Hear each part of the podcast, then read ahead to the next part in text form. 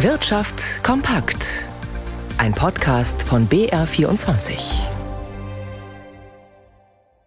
Im Studio Dirk Filzmeier. Die Stimmung in der deutschen Wirtschaft ist auch im neuen Jahr ziemlich schlecht geblieben. Nachdem schon im Dezember der IFO-Geschäftsklimaindex gefallen war, ist er jetzt erneut nach unten gegangen. Weder die aktuelle Lage noch die Aussichten lösen gerade größere Begeisterung aus. Ralf Schmidberger. Lange Gesichter prägen derzeit das Bild in den deutschen Chefetagen. Das liege insbesondere an der Uneinigkeit der Ampelkoalition, sagt IFO-Präsident Clemens Fuß. Es fällt den Unternehmen schwer, die weitere Entwicklung einzuschätzen. Das heißt, es besteht hohe Unsicherheit über den Kurs der Wirtschaftspolitik. Quer durch alle Branchen ist die Stimmung derzeit trüb, wie der Geschäftsklimaindex, das wichtigste deutsche Konjunkturbarometer, zeigt, ob im Handel, bei den Dienstleistern oder am Bau. In der Industrie hat sich das Geschäftsklima auf niedrigem Niveau etwas stabilisiert, aber die Firmen melden erneut weniger Aufträge. Gerade gestern hatte das IFO-Institut seine Wachstumsprognose für Deutschland in diesem Jahr nach unten korrigiert auf nur noch 0,7 Prozent. Doch es wird wohl noch schlechter laufen, meint Fußt. Hier haben wir doch eine überraschend schlechte Entwicklung und das bedeutet, dass das Gesamtjahr äh, voraussichtlich doch noch mal spürbar schlechter ausfällt als in unserer bisherigen Prognose. Andere Wirtschaftsforschungsinstitute wie das IMK gehen schon jetzt davon aus, dass 2024 die Wirtschaftsleistung sinken wird. Heute vor genau fünf Jahren ist in Brasilien der Staudamm einer Erzmine gebrochen. 272 Menschen kamen in der Sturzflut damals ums Leben. Die Angehörigen sehen beim TÜV Süd eine Mitschuld, da dieser mit der dortigen Bergbaufirma zusammengearbeitet hat. Jetzt haben die Hinterbliebenen in München erneut Schadenersatz gefordert. Nikolaus Nützel.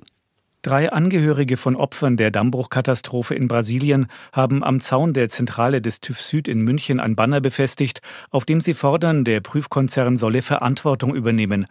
Auch der Anwalt Jan Spangenberg, der mehr als 1400 Angehörige der 272 Todesopfer vertritt, sieht große Verantwortung bei dem Prüfkonzern. Denn nur wenige Monate vor dem katastrophalen Dammbruch hatte ein Tochterunternehmen des TÜV Süd die Stabilität des Dammes bestätigt. Wenn dieses Zertifikat nicht ausgestellt worden wäre, dann dürfte die Mine gar nicht so weiter betrieben werden. Die Menschen, die gestorben sind, die meisten Toten sind Mitarbeiter, die in der Kantine Mittag gegessen haben. Die hätten dort nicht Mittag gegessen, wenn sie sich nicht darauf verlassen hätten, dass die Mine sicher zertifiziert ist. Auf mehr als 580 Millionen Euro summieren sich die Schadenersatzforderungen der Opferangehörigen. Ein Prozess, der deswegen im September 2021 vor dem Münchner Landgericht begonnen hat, ist noch nicht sehr weit gekommen. Der TÜV Süd erklärte, er trage keine rechtliche Verantwortung für den Dammbruch, denn die Stabilitätserklärungen hätten brasilianischen Regelungen entsprochen. Die Europäische Zentralbank lässt die Zinsen im Euroraum vorerst unangetastet bei viereinhalb Prozent.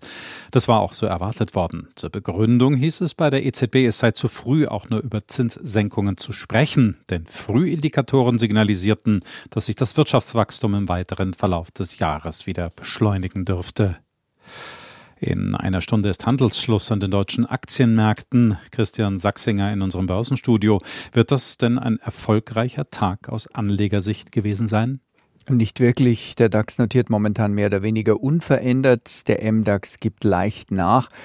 Allerdings hätte es auch schlimmer kommen können. Immerhin haben wir ja gerade gehört, ist der IFO-Index im Januar überraschenderweise gesunken. Die hiesige Wirtschaft steht also schlechter da, als viele Experten erwartet hatten. Zum anderen kam von der Sitzung der Europäischen Zentralbank eben keinerlei Signal, ob und wie schnell die Leitzinsen in diesem Jahr gesenkt werden könnten. Auch das auch aus Anlegersicht eher enttäuschend. Aber Impulse kamen von der Wall Street. Dort geben starke US-Wirtschaftszahlen den Kursen Auftrieb. Das Bruttoinlandsprodukt stieg im Schlussquartal in den USA 2023 im Jahresvergleich um 3,3 Prozent. Ökonomen hatten dann nur mit einem Plus von 2,0 gerechnet. Bei den Einzelwerten stehen Tesla-Aktien unter Druck. Die Papiere des E-Autobauers rutschen um 10 Prozent ab auf ein Acht-Monatstief. Der Konzern hat enttäuschende Geschäftszahlen veröffentlicht. Und noch kurz ein Blick auf den Euro. Der fällt auf einen Dollar 0,840.